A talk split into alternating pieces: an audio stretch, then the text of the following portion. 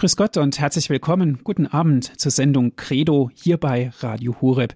Viele Grüße gehen auch an alle Zuhörer, die uns hören über Radio Maria und alle, die uns hören über DAB Plus im deutschlandweiten Programm und natürlich auch über das Internet. Über viele Wege sind wir jetzt empfangbar. Was heißt Erlösung? Das ist heute unser Thema, das ist heute unsere Thematik. Warum werden wir überhaupt erlöst? Hat es überhaupt einen Sinn? Wir sind doch alles freie Menschen und können alles das machen, was uns Freude und auch Spaß macht. Ist das wirklich so? Was ist Erlösung? Wer erlöst hier eigentlich wen? Und woran merken wir denn, dass wir überhaupt erlöst worden sind? Und welche Folgen hat denn Erlösung? Darüber sprechen wir mit Herrn Weihbischof Everardus de Young aus Roermond ist er uns zugeschaltet. Herzlich willkommen. Ich freue mich, Herr Weihbischof, dass Sie sich die Zeit genommen haben, heute bei uns in unserer Credo-Sendung über dieses Thema Erlösung zu sprechen. Dieses Thema an einem ganz besonderen Tag. Es ist schließlich der 31.12., ein Tag, wo Tag und Jahr sich wendet, wie es so schön heißt. Ich darf Sie kurz vorstellen. Sie sind im Jahre 1958 geboren, haben Theologie und Philosophie studiert und haben dort auch Dozenturen wahrgenommen. Das heißt, Sie haben Philosophie unterrichtet und sind im Jahr 1999 zum Titularbischof von Cariana geweiht worden und zum Auxiliarbischof der Diözese Roermond bestellt. Was ist Erlösung, Herr Weihbischof? Geben Sie uns Informationen. Ja, liebe Zuhörer, ähm, Erlösung, das ist ja ein, ein Kernbegriff des Christentums. Man hat sogar eine eigene theologische Disziplin darum hergebaut. Das ist die Soteriologie von Soter. Christus ist Soter. Und wie kann, vielleicht kennen Sie auch den Fisch als ein Zeichen des Christentums, so ein Geheimzeichen, das früher von den Christen gebraucht worden ist, als die noch verfolgt wurden. Ähm, und Fisch auf Griechisch ist Ichtus. Und das, heißt, das bedeutet eigentlich Jesus Christus, Theos, Huios, Soter, also Jesus Christus, Sohn Gottes, Erlöser. Und auch der Name Jesu heißt eigentlich auch Erlöser. Gott, rett, Gott rettet. Also Jeshua, das ist eigentlich äh, auch ein Begriff, das mit Erlösung zusammenhängt. Ähm, natürlich ist es ein sehr breites Begriff ähm, und wir können das auch äh, anwenden an verschiedene Dimensionen unseres Lebens. Vielleicht haben Sie das letzte Jahr gedacht, hätte ich mal erlöst äh, gewesen von einem Person, der mir sehr lästig ist, oder hätte ich mal eine Krankheit nicht mehr, hätte ich mal, ja, alles, was dann übel ist, was dann äh, schmerzt macht, was, was traurig macht und so weiter, davon würde man gern erlöst sein. Äh, losmachen ist es eigentlich auch. Ne? Äh, erlösen kommt von losmachen, also loskommen von etwas, was uns schädet.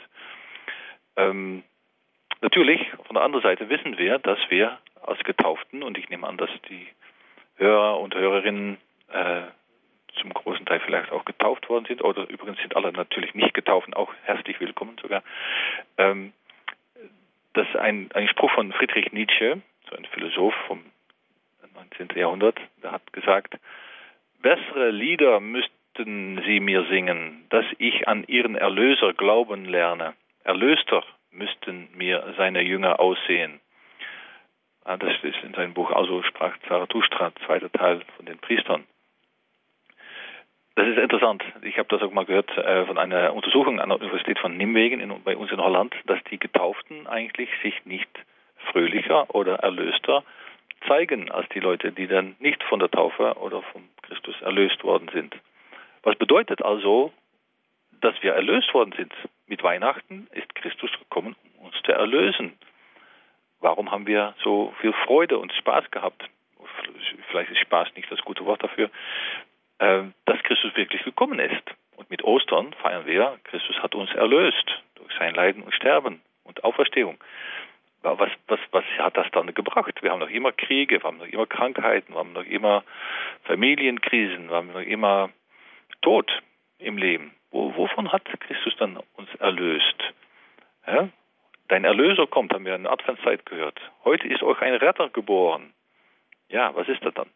Ja, darüber möchte ich mit Ihnen ein bisschen nachdenken, äh, weil diese Erlösung wirklich da ist. Das ist eine Realität und zugleich auch noch äh, sich realisieren muss in uns, aber nicht ohne uns. Das ist keine Magie, nicht ein Mechanismus, dass wir einen Knopf, äh, Knopf eindrücken oder so und dann passiert es einfach. Nein, es geht uns an und wir sind beteiligt in dieser Erlösung und die Erlösung zu, trifft also zuerst uns zu. Warum ist die dann nötig?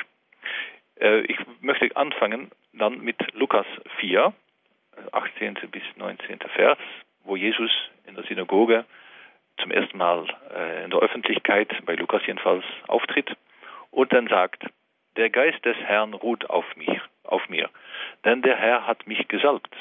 Er hat mich gesandt, damit ich den Armen eine gute Nachricht bringe, damit ich den Gefangenen die Entlassung verkünde und den Blinden das Augenlicht, damit ich die Zerschlagenen in Freiheit setze und ein Gnadenjahr des Herrn ausrufe.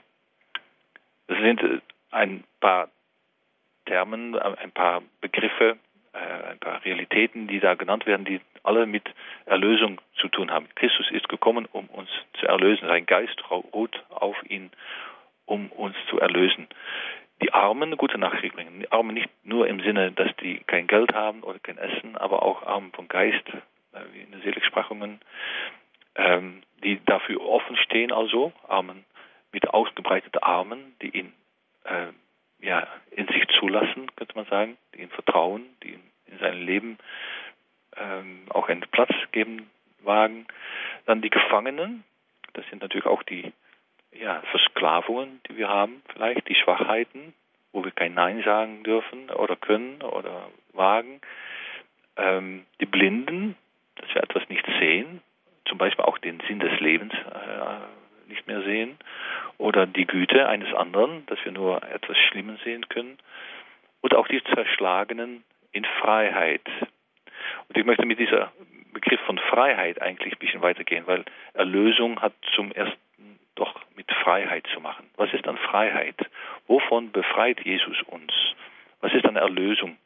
Ähm, als er uns freisetzt, wovon setzt er uns frei? Wo stecken wir im Gefängnis? Ähm, Sie wissen, Freiheit ist eigentlich, dass man tun kann, was man am liebsten tut. Natürlich kann man sagen, ja, äh, was, was mag ich dann gerne? Ich mag reisen oder mit jemand verweilen oder äh, Fußball spielen oder Geld verdienen oder anderen helfen und so weiter. Also Freiheit besteht darin, ich denke, dass jeder da wohl zustimmt, dass wir das machen können, was wir dann am liebsten machen. Aber was machen wir dann am liebsten? Ich habe gerade einige Dinge genannt, aber ja, man kann auch sagen, ja, das, das Übel in der Welt äh, herausholen. Überall wo Hunger, Durst, Krankheiten, Gewalt, Ungerechtigkeit, Krieg, Zweispalt, Einsamkeit und Tod ist. Aber was ist dann eigentlich noch tiefer? Ähm, wo, wo sind wir noch nicht imstande, das zu tun, was wir am liebsten? Ist das nicht, dass wir nicht imstande sind zu lieben? Ist nicht Liebe das Eigentlichste, was wir möchten? Lieben, geliebt werden natürlich, aber auch zu lieben. Und ist das nicht unsere Sklaverei, dass wir eigentlich nicht voll lieben können? Und das ist sehr interessant, dass auch Gott selber gesagt hat, das höchste Gebot ist, liebe Gott über alles und dein Nächster als dich selber. Und dass Gott in seinem Gesetz eigentlich sagt, das, was wir am liebsten tun. Aber wir fühlen, wir spüren, dass wir immer zu kurz schießen. Sogar unser Vater und Mutter lieben wir die wirklich so, als ob wir das eigentlich möchten? Haben wir doch nicht irgendwo noch etwas Egoismus dazu? Oder sogar einen Mann oder Frau, eine liebe Freundin oder Freund. Lieben wir die wirklich, wie wir wollen?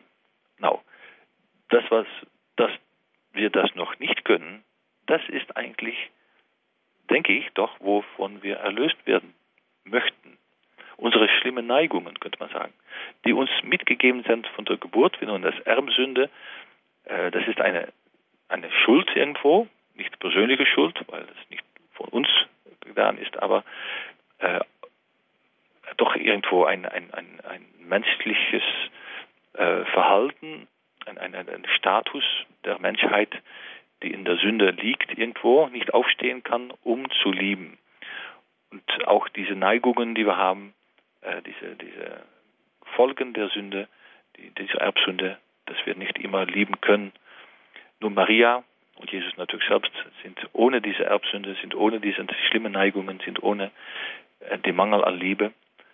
Ähm, ich denke, Erlösung und Freiheit hängen zuerst zusammen mit Liebe. Und ich möchte das auch gerne mal äh, lesen von der Römerbrief, wo dann steht, äh, dass Paulus sagt, ich bin überzeugt, die Leiden der gegenwärtigen Zeit nichts bedeuten im, Gleich, im Vergleich zu der Herrlichkeit, die an uns offenbar werden soll. Denn die ganze Schöpfung wartet sehnsuchtig auf das Offenbarwerden der Söhne Gottes. Die Schöpfung ist der Vergänglichkeit unterworfen, nicht aus eigenem Willen, sondern durch den, der sie unterworfen hat. Aber zugleich gab er ihr Hoffnung. Auch die Schöpfung soll von der Sklaverei und Verlorenheit befreit werden zur Freiheit und Herrlichkeit der Kinder Gottes. Denn wir wissen, dass die gesamte Schöpfung bis zum heutigen Tag seufzt und in Geburtswehen liegt. Aber auch wir, obwohl wir als Erstlingsgabe den Geist haben, seufzt er in unserem Herzen warten darauf, dass wir mit der Erlösung unseres Leibes als Söhne offenbar werden. Warum dann? Um zu lieben. In der Galaterbrief steht dann, ihr seid zur Freiheit berufen, Brüder. Nur nehmt die Freiheit nicht zum Vorwand für das Fleisch, sondern dient einander in Liebe. Denn das ganze Gesetz ist in dem einen Wort zusammengefasst, du sollst deinen Nächsten lieben wie dich selbst.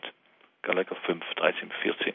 Also die Freiheit, die Christus uns bringen kann und will, nicht nur die Leute in seiner Zeit, aber auch uns persönlich, die besteht darin, dass wir frei werden von Sünde, von Hunger, Durst, Krankheit und so weiter, Sklaverei vor allem, um, nicht nur von, aber auch um zu lieben. Es war ein sehr schönes Buch, das Françoise Dolto, eine französische Psychoanalytikerin, mal geschrieben hat, oder eine Sammlung von Artikeln. Und die, der Titel von diesem Buch war es Frei gemacht zum Leben.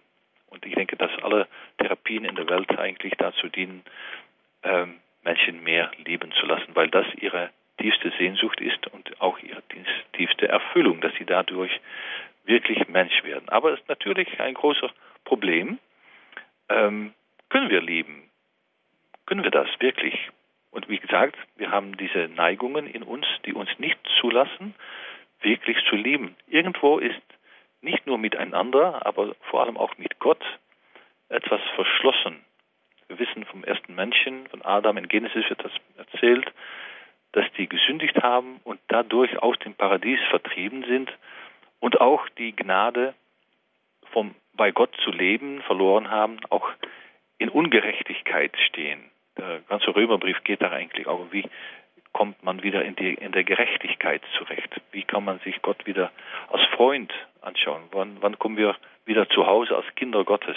Jetzt sind wir eigentlich Sklaven der Sünde, der Welt, des Fleisches, so wie es Paulus immer sagt.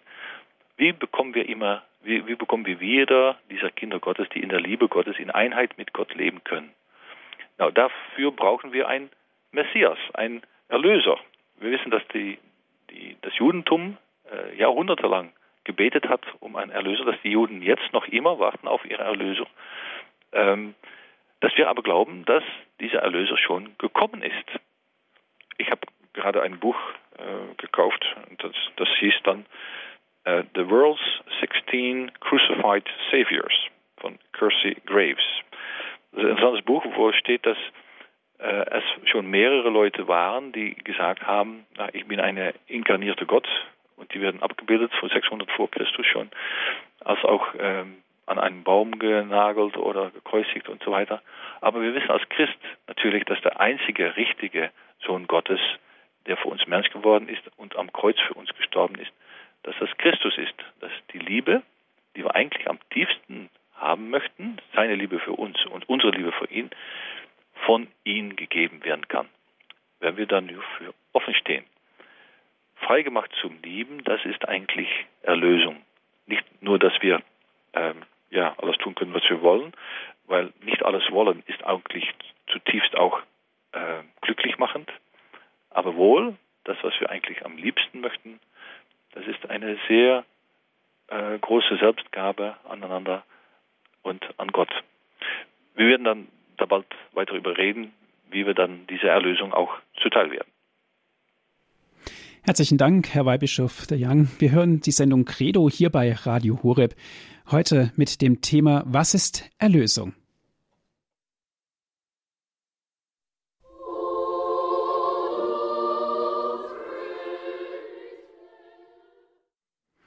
Sie hören die Sendung Credo hier bei Radio Horeb. Was heißt Erlösung?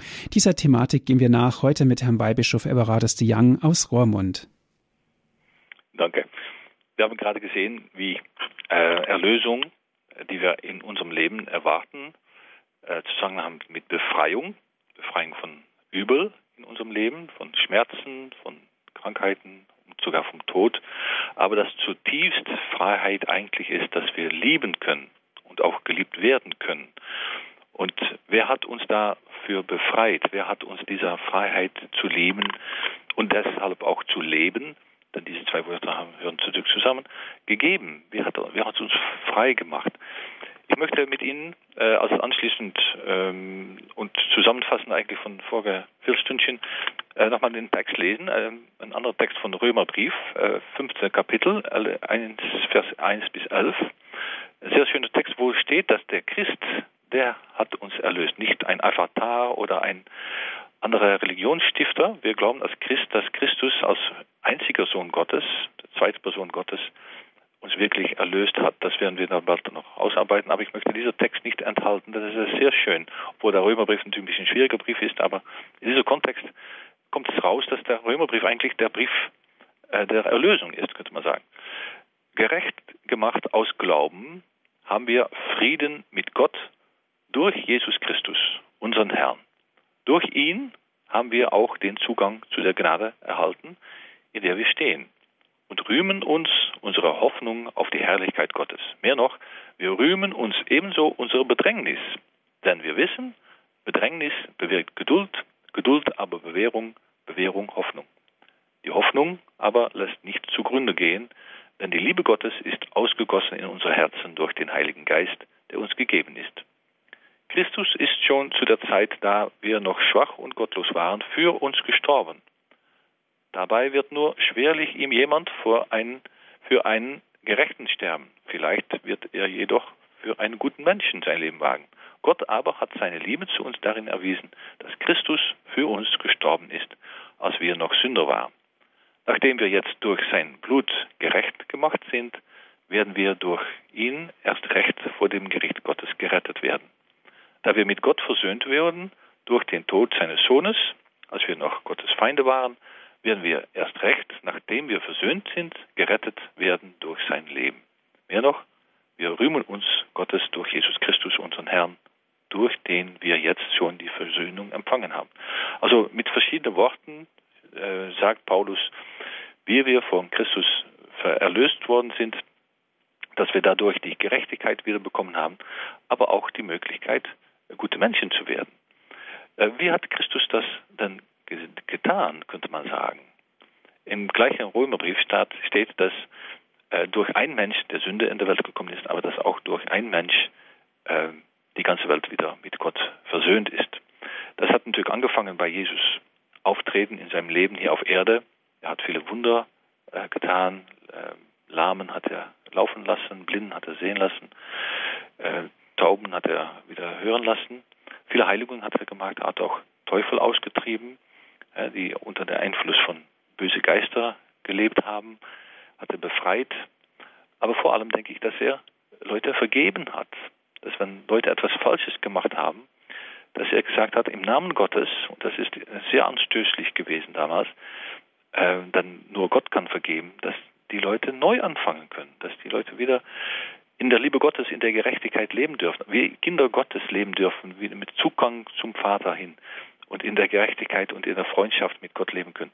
Also da ist schon durch Jesu aus ähm, äh, Jesus Arbeit in der Welt schon die Erlösung ähm, gestaltet worden. Auch mit der ähm, ja die Ehe in Kana diese Hochzeit, wo Jesus vom Wasser Wein gemacht hat, ist schon ein messianisches Zeichen, dass die Überfluss gekommen ist und dass auch die, ja, die, Herrlichkeit des Herrn die Leute befreit. Aber das große Zeichen, und nicht nur Zeichen, aber Wirklichkeit, die, die Erlösung wirklich zustande gebracht hat, ist natürlich sein Kreuzesopfer, wo wirklich Christus am Kreuz gestorben ist, weil, wo er sein Leben gegeben hat für uns, wo er uns freigekauft hat mit seinem Blut. Und das ist eine große Gabe, die jemand mal für seine Freunde geben kann und sogar für seine Feinde, haben wir gerade gehört. Dass er sein Leben gegeben hat, sogar für seine Feinde, die ihn gekreuzigt haben. Dass er mit seiner übergroßen Liebe und Barmherzigkeit die Welt mit sich versöhnt hat durch sein eigenes Leben. Es ist ein unglaublich äh, großes Mysterium, warum Gott selbst, der übergroße Gott, der Allmächtige, der Ewige und äh, ja, man kann, man, man, kann keine Termini finden, die ihn gut beschreiben, könnte man sagen, dass er sie so klein gemacht hat, dass er damit sein Leben gegeben hat für uns. Wie köstlich sind wir für ihn, wie würdevoll sind wir für ihn, dass er uns erlöst hat. Ähm, durch seine Kreuzzeit. Also es gibt natürlich heute, auch in Holland jedenfalls, Theologen, die sagen, ja, aber, aber der Christus ist nur ein gutes Vorbild eigentlich. Man hat den Heyer zum Beispiel oder auch Hendricks, die sagen ja eigentlich gab es überhaupt keine Erlösung. Das ist erst Gemeindebildung, dass die Christen später gesagt haben, ja, der Christus ist vielleicht für uns gestorben, aber das war nur, ja, weil er eigentlich misslungen ist und er hat es geduldig ertragen, dass er misslungen ist und damit hat er auch ein gutes Beispiel gegeben. Nein, nein, nein, bitte. Gerade in der Eucharistie noch immer äh, kommt das Kreuzesopfer Christi gegenwärtig und das ist das Opfer, wodurch wir befreit sind. Das ist das Blut, mit dem wir als Sklaven freigekauft worden sind. Und deshalb ist es auch so wichtig, äh, die Heilige Eucharistie mitzufeiern, dabei gegenwärtig zu sein, nicht wie die Apostel abwesend zu sein. ausnahmsweise war Johannes da und Maria da und die Frauen, aber wo sind wir, wenn das Messopfer gefeiert wird, wo das Opfer für unsere Versöhnung, für unsere Befreiung wirklich da präsent gestellt wird und wo wir auch diese Kraft erfahren können, wo wir die Kraft des Kreuzes und der Auferstehung Christi in unser eigenes Leben als befreiendes Opfer, als Erlösungsopfer äh, erfahren können. Dann kommen wir natürlich bei den anderen äh, Themen, die ich jetzt auch noch besprechen möchte. Wie bekommen wir dann diese Erlösung? Wie gesagt, sehen wir immer wie eine Erlöste raus es gab eine Untersuchung von der Universität von Nijmegen, die hat gesagt, ja, die Getauften sehen überhaupt nicht anders aus. Die haben die gleichen Werte, die tragen immer dieselbe Kleidung als die Leute, die nicht getauft worden sind. Ja, die sagen, dass sie glauben, aber was glauben die dann eigentlich? Ist ihr Leben in Übereinstimmung mit dieser Glauben? Ähm, was, was, was ist dann verändert? Na, natürlich, wir wissen, dass die Erlösung in erster Instanz kommt, wie Christus das auch befohlen hat am Ende des Evangeliums von Markus und von Matthäus. Da sagt er, geh aus, geh aus über die ganze Welt und verkünde das Evangelium und taufe die Leute. Na, die Taufe ist natürlich in erster Stelle das Sakrament, wodurch wir an dieser Erlösung teilhaben können. Das ist wunderbar. Äh, die Taufe, die wir, ja, die Leute, die Leute sind getauft, leben wir wirklich und spüren wir wirklich, dass diese Taufgnade in uns anwesend ist.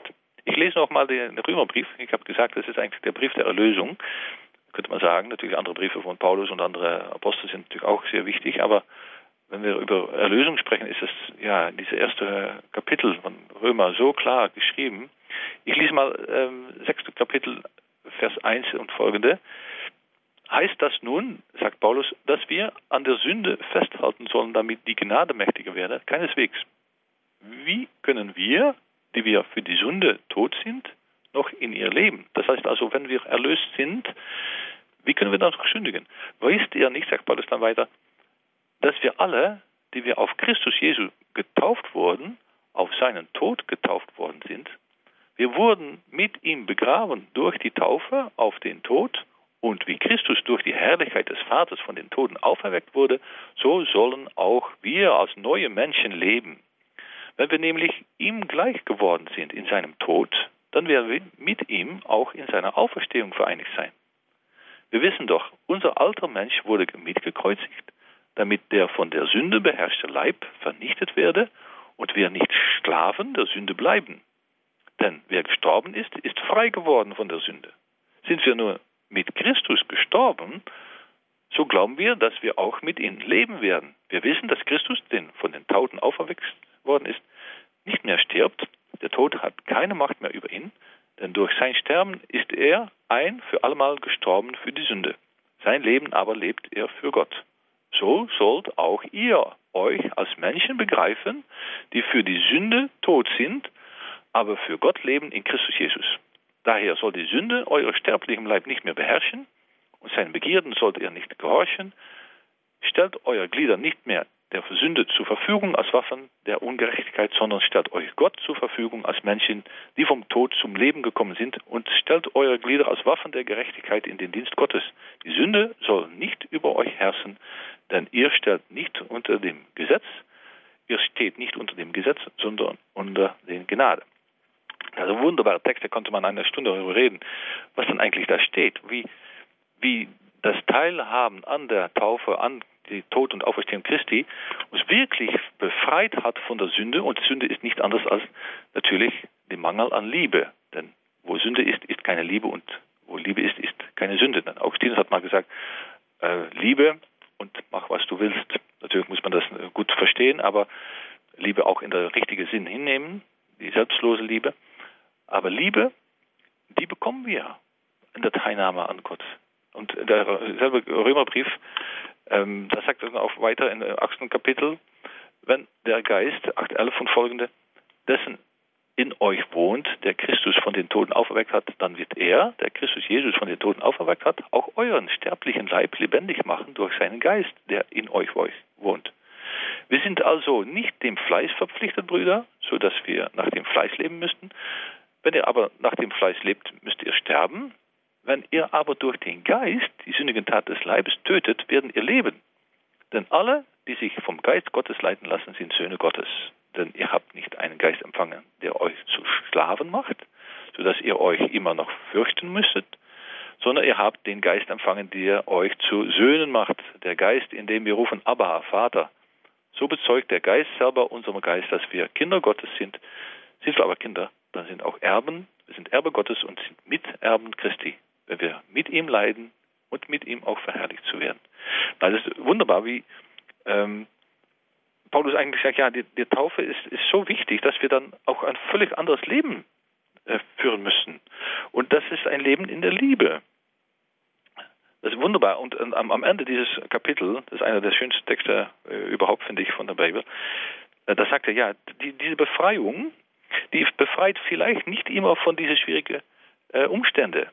Man wird noch immer krank, man wird noch immer arm sein können, man wird auch vielleicht noch verleumdet werden, man wird verfolgt werden, man hat noch immer Krankheiten und so weiter. Aber diese Erlösung hat das Tiefste, was man eigentlich braucht und wonach man sehnt, immer mehr in seinem Leben, hat es doch gebracht. Und das steht am Ende, 18, 8. Kapitel.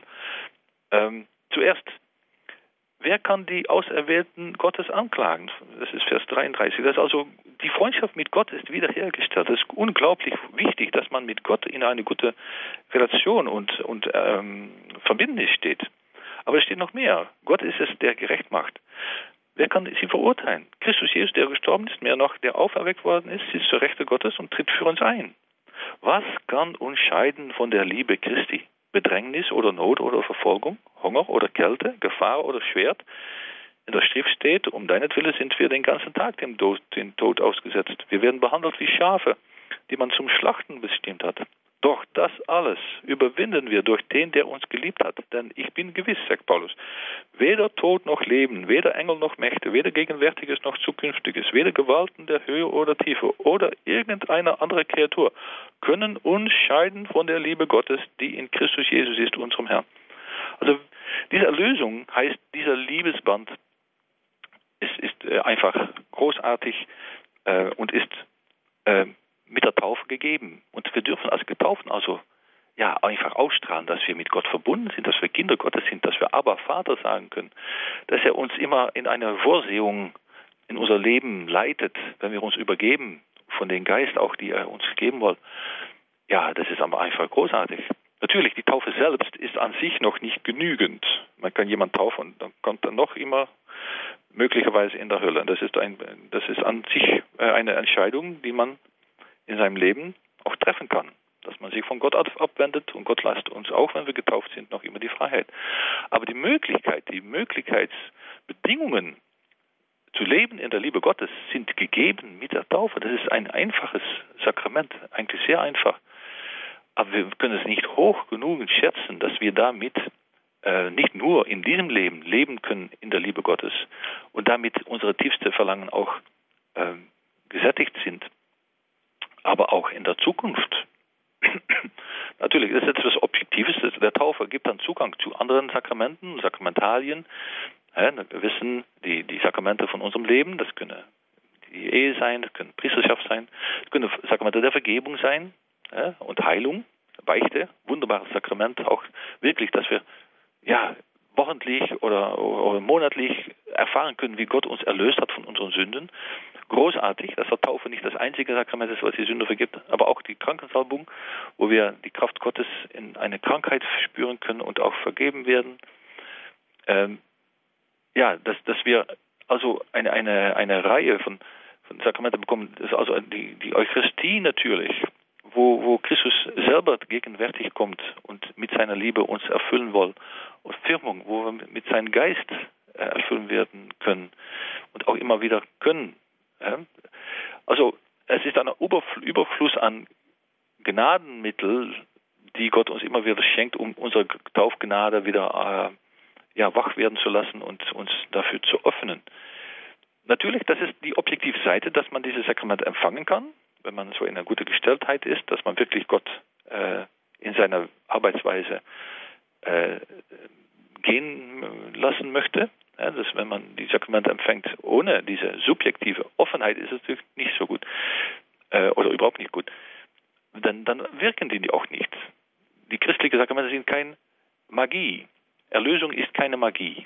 Also es, es, ist nicht so, ich taufe dich und dann kommt die Seele im Himmel. Oder wie Luther uns mal ähm, gesagt hat, ja, wenn das Geldstück im Kasten klingt, die Seele aus dem Fegfeuer springt. Also arbeitet das nicht natürlich bei uns.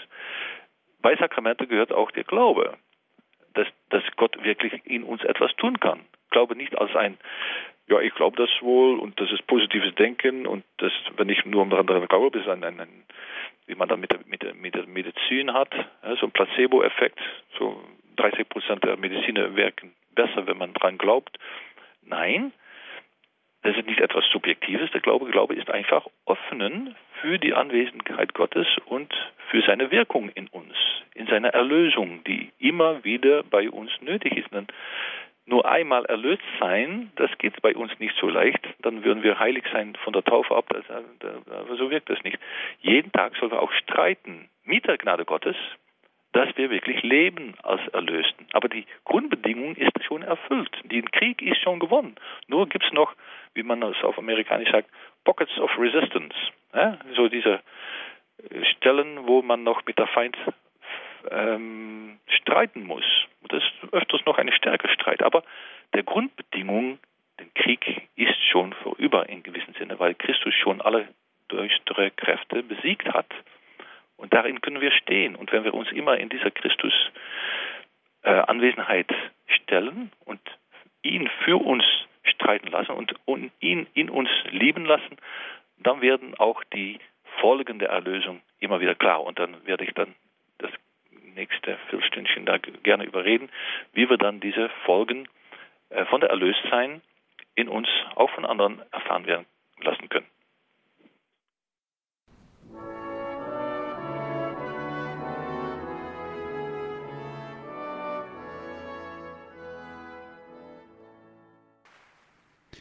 Sie hören die Sendung Credo hier bei Radio Horeb. Was heißt Erlösung? Gedanken dazu erfahren wir von Herrn Weihbischof Dr. Everardus de Young. Ja, liebe Hörerinnen und Hörer, ähm, wir haben gerade gesprochen über, wie Erlösung in uns ähm, entstehen kann oder ja, äh, existieren kann. Das ist durch den Glauben und durch die Kraft des Sakramentes, wo Christus selber uns durch die Gnade, die er erworben hat am Kreuz, äh, in seinem Sterben und äh, Auferstehung, uns zuteil werden lassen kann.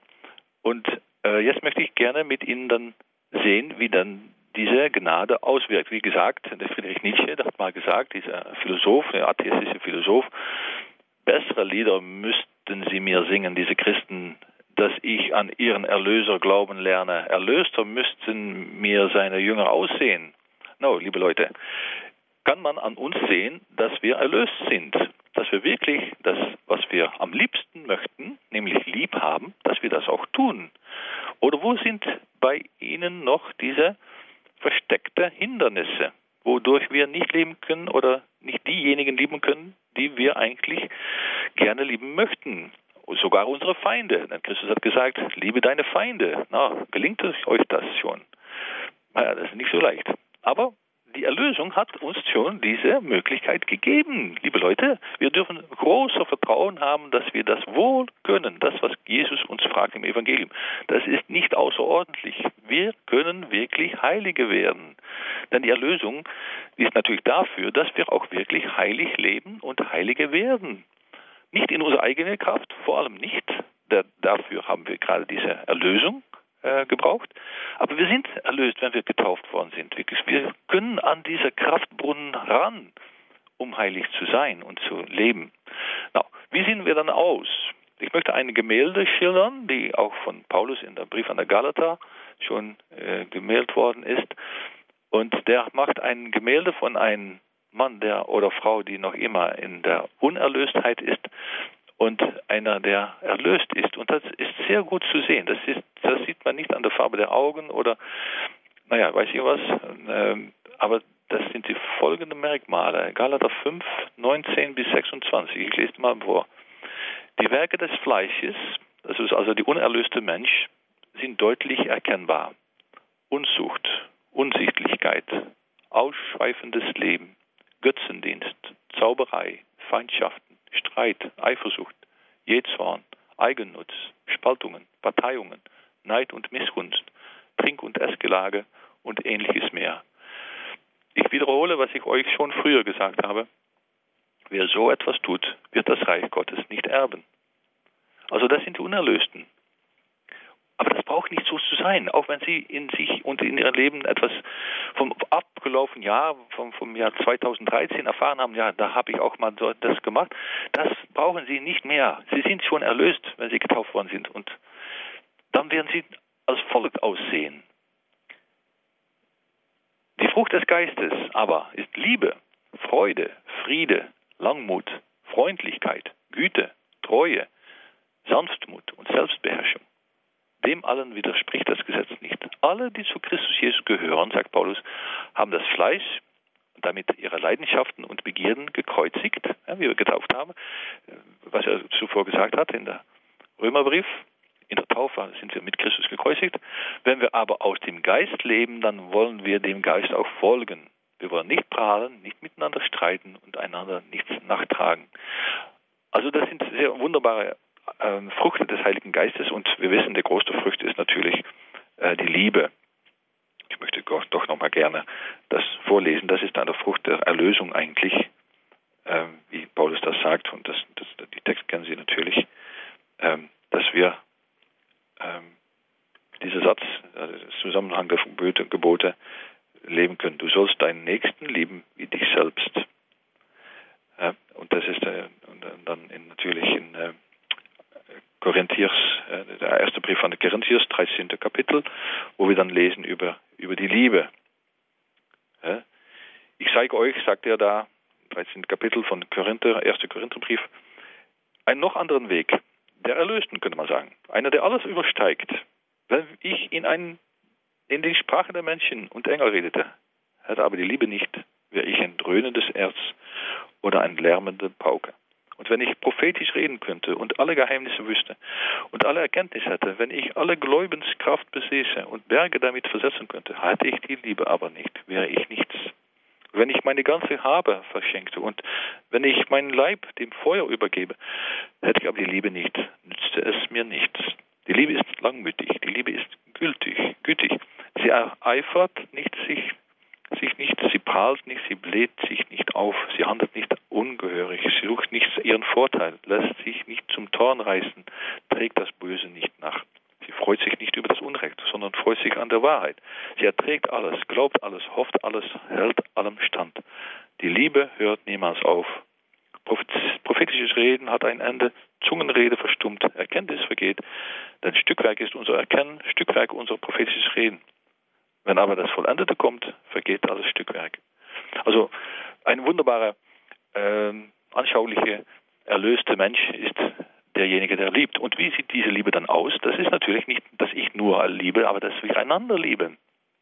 Die Apostelgeschichte schaut wirklich die äh, Lebensstil von erlösten Christen.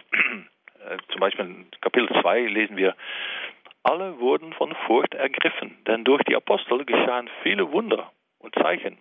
Und alle, die gläubig geworden waren, bildete eine Gemeinschaft und hatten alles gemeinsam. Sie verkauften Hab und Gut und gaben davon allen, jeden so viel, wie er nötig hatte. Tag für Tag verharrten sie einmütig im Tempel, brachen in ihren Häusern das Brot und hielten miteinander Mahl in Freude und Einfall des Herzens. Sie lobten Gott und waren beim ganzen Volk beliebt. Und der Herr fügte täglich ihrer Gemeinschaft die hinzu, die gerettet werden sollten. Die auch da wieder, die gerettet werden sollten. Wodurch? Durch die Gnade der Taufe und das Stehen in der Gerechtigkeit und vor allem Liebe. Und im vierten Kapitel von der Apostelgeschichte lesen wir dann noch weiter. Die Gemeinde der Gläubigen war ein Herz und eine Seele. Keiner nannte etwas von dem, was er hatte, sein Eigentum sondern sie hatten alles gemeinsam. Mit großer Kraft legten die Apostel Zeugnis ab von der Auferstehung Jesu, des Herrn, und reiche Gnade ruhte auf ihnen allen. Es gab auch keinen unter ihnen, der Not litt. Denn alle, die Grundstücke oder Häuser besaßen, verkauften ihren Besitz, brachten den Erlös und legten ihn den Aposteln zu Füßen. Jedem wurden davon so viel zugeteilt, wie er nötig hatte. Also diese christliche Liebe ist nicht nur ein sich glücklich fühlen in der Liebe, aber es ist auch etwas tun. Ja, wie der Apostel Jakobus auch mal sagt, was habe ich dran, dass du sagst, dass du gläubig bist, aber du schaut keine Arbeit. Oder was hast du daran, sagt der Apostel Johannes, dass du sagst, dass du liebst, aber du machst nichts. Ja, dieser Papst sagt das immer. Versuch so dicht wie möglich auch bei die Leute zu kommen, bei diejenigen die zu kommen, die nichts haben, die, die, die an der Rand stehen oder vielleicht untergehen zu drohen, äh, hab mal Andacht dafür, dass wir nicht äh, uns, uns äh, ja, nur unsere Freunde lieben und einladen. Ja, vielleicht in diesen Tagen haben sie gut gegessen mit ihren Familien und haben sich auch äh, entspannen können, aber es gibt so viele Leute vielleicht noch auch in der Gegend, die das nicht gehabt haben. Und was können wir noch für sie tun? Welche gute Vornehmen haben sie gemacht für das nächste Jahr natürlich? Wie können sie erlöst sein, erlöst sein von Egoismus und Selbstbezogenheit? Äh, wie können wir das im neuen Jahr äh, anders gestalten? Äh, in, in einer kreativen Weise, die vielleicht noch mehr ist, als was wir im letzten Tag haben. Einerseits können wir zurückblicken und evaluieren und sagen, okay, das ist gut gegangen, das ist nicht so gut gegangen, da habe ich erlöst reagiert und da habe ich noch nicht erlöst reagiert. Wissen Sie, in Ihnen, wenn Sie getauft sind, ist schon die Erlösung ein Faktum. Sie können schon drauf stehen, dass, die Gottes, dass Gottes Gnade in Ihnen arbeitet und dass er in Ihnen schon anwesend ist und mit Ihnen dieses, dieses neue Jahr eingehen möchte. Er möchte gern anfangen mit Ihnen und das Jahr auch enden und immer jeden Tag 24 Stunden, sieben Tage in der Woche bei Ihnen stehen. Now, dieses äh, Erlöstsein ist natürlich nicht nur für diese Welt und für unsere nächste Liebe und für die Liebe, die wir Gott hingeben können. Es ist auch eine Hoffnung. Dieser Erlöstsein ist, die wird erst völlig real, wird völlig sich realisieren können, äh, auch in der Tod, wie fremd es auch klingen darf in der ersten Thessalonicenser Brief, Thessaloniker Brief, viertes Kapitel, sagt Heilige Paulus, Brüder, wir wollen euch über die Verstorbenen nicht in Unkenntnis lassen, damit ihr nicht trauert wie die anderen, die keine Hoffnung haben. Wenn Jesus, und das ist unser Glaube, gestorben und auferstanden ist, dann wird Gott durch Jesus auch die Verstorbenen zusammen mit ihm zur Herrlichkeit führen. Denn dies sagen wir euch nach einem Wort des Herrn. Wir, die Lebenden, die noch übrig sind, wenn der Herr kommt, werden dem Verstorbenen nichts vorausgehen, voraus haben. Denn der Herr selbst wird vom Himmel herabkommen, wenn der Befehl ergeht, der Erzengel ruft und die Person Gottes erschallt.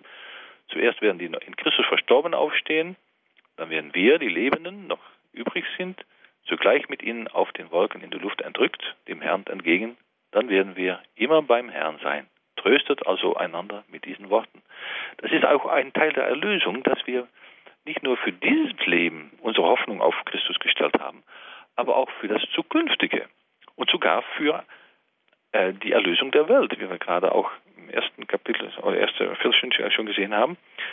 Das ist wunderbar, dass ähm, wir auch erwarten, dass durch die Erlösung wir auch wirklich als voller Mensch in eine andere ja, Art und Weise natürlich, wie hier, auch mit Leib und Seele weiterleben können, wie Maria schon uns vorangegangen ist. Die feiern wir morgen, Maria, Mutter Gottes, die ist schon mit Leib und Seele im Himmel. Und wir wissen, dass durch diese Erlösung wir auch auferstehen werden und mit Maria und den Heiligen und vor allem mit Christus natürlich im Heiligen Geiste äh, ewig weiterleben möchten, auch können. Na, das ist eine große Vision. Ähm, ja, wenn man die Schwierigkeiten sieht, die man tagtäglich äh, bewältigen muss, dass wenn man die Schwierigkeiten sieht, die man mit Kriege äh, am Fernsehen immer sieht, diese großen Unfälle oder Katastrophen mitmacht und so weiter, dann wissen wir, die Welt muss erlöst werden. Und dann können wir noch immer fragen, auch nach meine schönen Worte, ja, ja, schön gesagt, aber diese Erlösung, wie spüre ich dann? Liebe Leute, die Welt ist erlöst zuerst durch uns. Wenn wir uns wirklich durch Christus erlösen lassen, und das sind wir schon, wenn wir getauft sind, und dann kann es schon anfangen, dass diese Kraft sich immer mehr in uns ausbreitet, dann wird die Welt sich wirklich ändern. Christus erlöst die Welt aber nicht ohne uns. Er braucht uns, um die Welt weiter zu erlösen. Das können wir nicht mit Macht, machen wir auch nicht mit Prahl, machen wir auch nicht mit großen Plänen vielleicht nur, obwohl wir auch Pläne machen dürfen natürlich, wir sollen auch strategisch denken können, aber vor allem in der Kraft der Gnade stehen bleiben, jeder in seiner Gnade, die nicht ausgeht über unsere eigenen Kräfte, ja, wohl in, in, dem Sinne, dass wir mehr können, wenn wir in dieser Gnade stehen, aber auch nicht zu viel erwarten, weil jeder hat seine eigene Aufgabe, jeder hat seine eigenen Talente. Und dann werden wir die Welt verbessern können. Denn viele, das wissen Sie auch alle, viele von diesen Katastrophen werden von Menschen verursacht oder von Menschen nicht vorhergesehen, weil wir zu viel mit anderen Dingen beschäftigt sind. Es gibt genügend Essen in der Welt. Und die Welt wird besser erlöst, wenn wir in der Kraft der Gnade dieses Essen verbessert auch distribuieren, besser verteilen. Und die Ärzte, äh, die sind schon da, sind noch nicht immer in der guten Stelle. Oder so gibt es schon so viele, dass wir schon ändern könnten und die Welt mehr erlösen können. Aber wie Gott es verstanden hat, die Erlösung fängt in unserem Herzen an. Verbessere die Welt, sagen wir in Holland, fange mal an mit dich selbst. Das können wir nicht auf eigene Kraft. Wir brauchen äh, Hilfe dazu. Wir sind Sünder und wir können nicht auf, aus eigener Kraft aufstehen, äh, auf, aufstehen von unserer Sünde. Aber Christus durch seine Kreuzigung und Auferstehung hat uns schon diese Gnade äh, erteilt. Und da können wir freilich können wir daraus äh, aus diesem Brunnen können wir unsere Erlösung holen. Also ich wünsche Ihnen in Ihrem in diesem neuen Jahr eine große Chance, neue Chance, wirklich diese Erlösung zu. Äh, wenn Sie noch nicht spüren, dass sie erlöst sind im ganzen Geist, äh, hab keine Angst. Äh, Christus steht da, er liebt sie sehr und keiner kann dich oder ihn scheiden von dieser Liebe Christi. Öffnen Sie sich für diese Liebe. Er möchte mit Ihnen auf den Weg gehen durchs neue Jahr, damit Sie nicht nur selbst erlöst leben können, aber auch andere helfen können, diese Erlösung zu erfahren.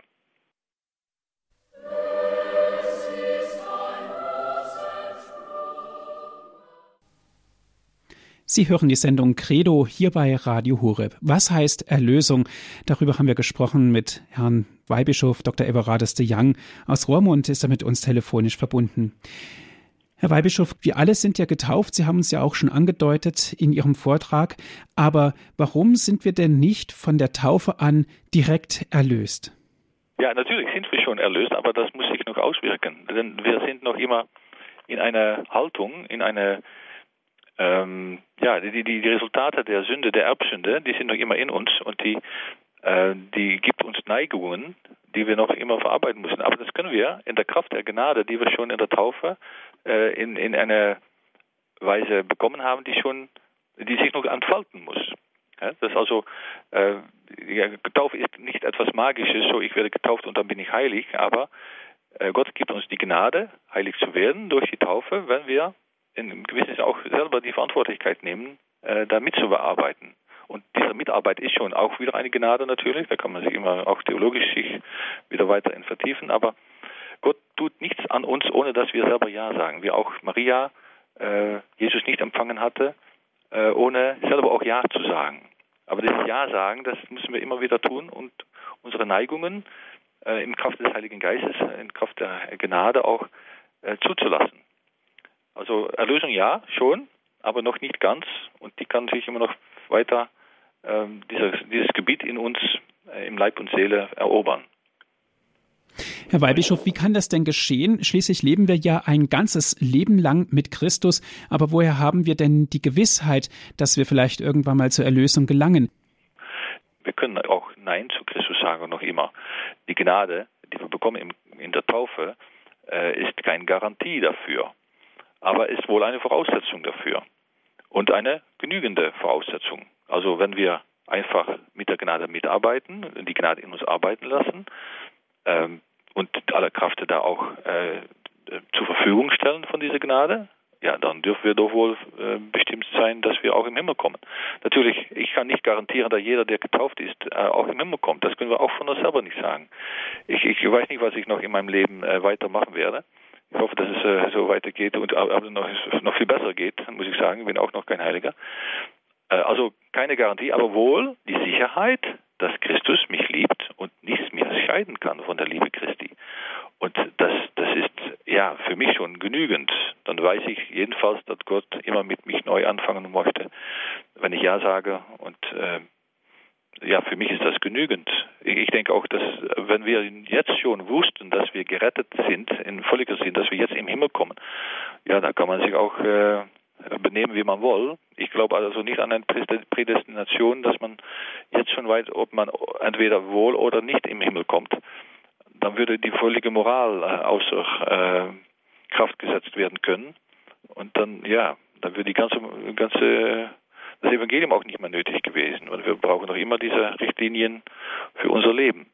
Also die Gewissheit des, der, der Endphase ist uns noch vorbehalten, aber ich bin bestimmt, dass Gott jeder, er ist gestorben für alle, dass, dass, dass, dass jeder genügend Gnade bekommt, um auch die Rettung später zu erfahren. Obwohl wir selber, wie gesagt, Nein sagen können zu dieser Gnade. Sagen wir also besser Ja zu dieser Gnade und nehmen sie an, die sie uns schon vorausgeschenkt ist. Herr Weihbischof, ich darf mich sehr herzlich bei Ihnen bedanken, dass Sie sich die Zeit genommen haben, hier und heute in unserer Sendung Credo über dieses Thema zu sprechen. Herzlichen Dank dafür. Dankeschön. Danke auch an Sie, liebe Zuhörer, dass Sie mit dabei gewesen sind. Wie immer gibt es diese Sendung auch zum Nachhören auf CD. Rufen Sie unseren CD-Dienst an unter folgender Telefonnummer 08328 921 120. Noch einmal die Telefonnummer 08328 921 120. Wenn Sie von außerhalb Deutschlands anrufen, 0049 vorab wählen. Weiter geht es dann mit der 8328 921 120. Auf unserer Internetseite www.hore.org gibt es auch die Sendung zum Herunterladen als MP3-Datei www.hore.org. Herr Weihbischof, darf ich Sie zum Ende dieser Sendung um den Segen bitten? Ja, gerne. Der Herr sei mit euch. Und mit deinem Geiste. Name des Herrn sei gesegnet. Von nun an bis in Ewigkeit. Unsere Hilfe ist im Namen des Herrn. Der Himmel und Erde erschaffen hat. Das segne euch der allmächtige Gott in jetzt und im neuen Jahr, der Vater, Sohn und Heiliger Geist. Amen. Dankeschön fürs Zuhören. Es verabschiedet sich Ihr Andreas Martin.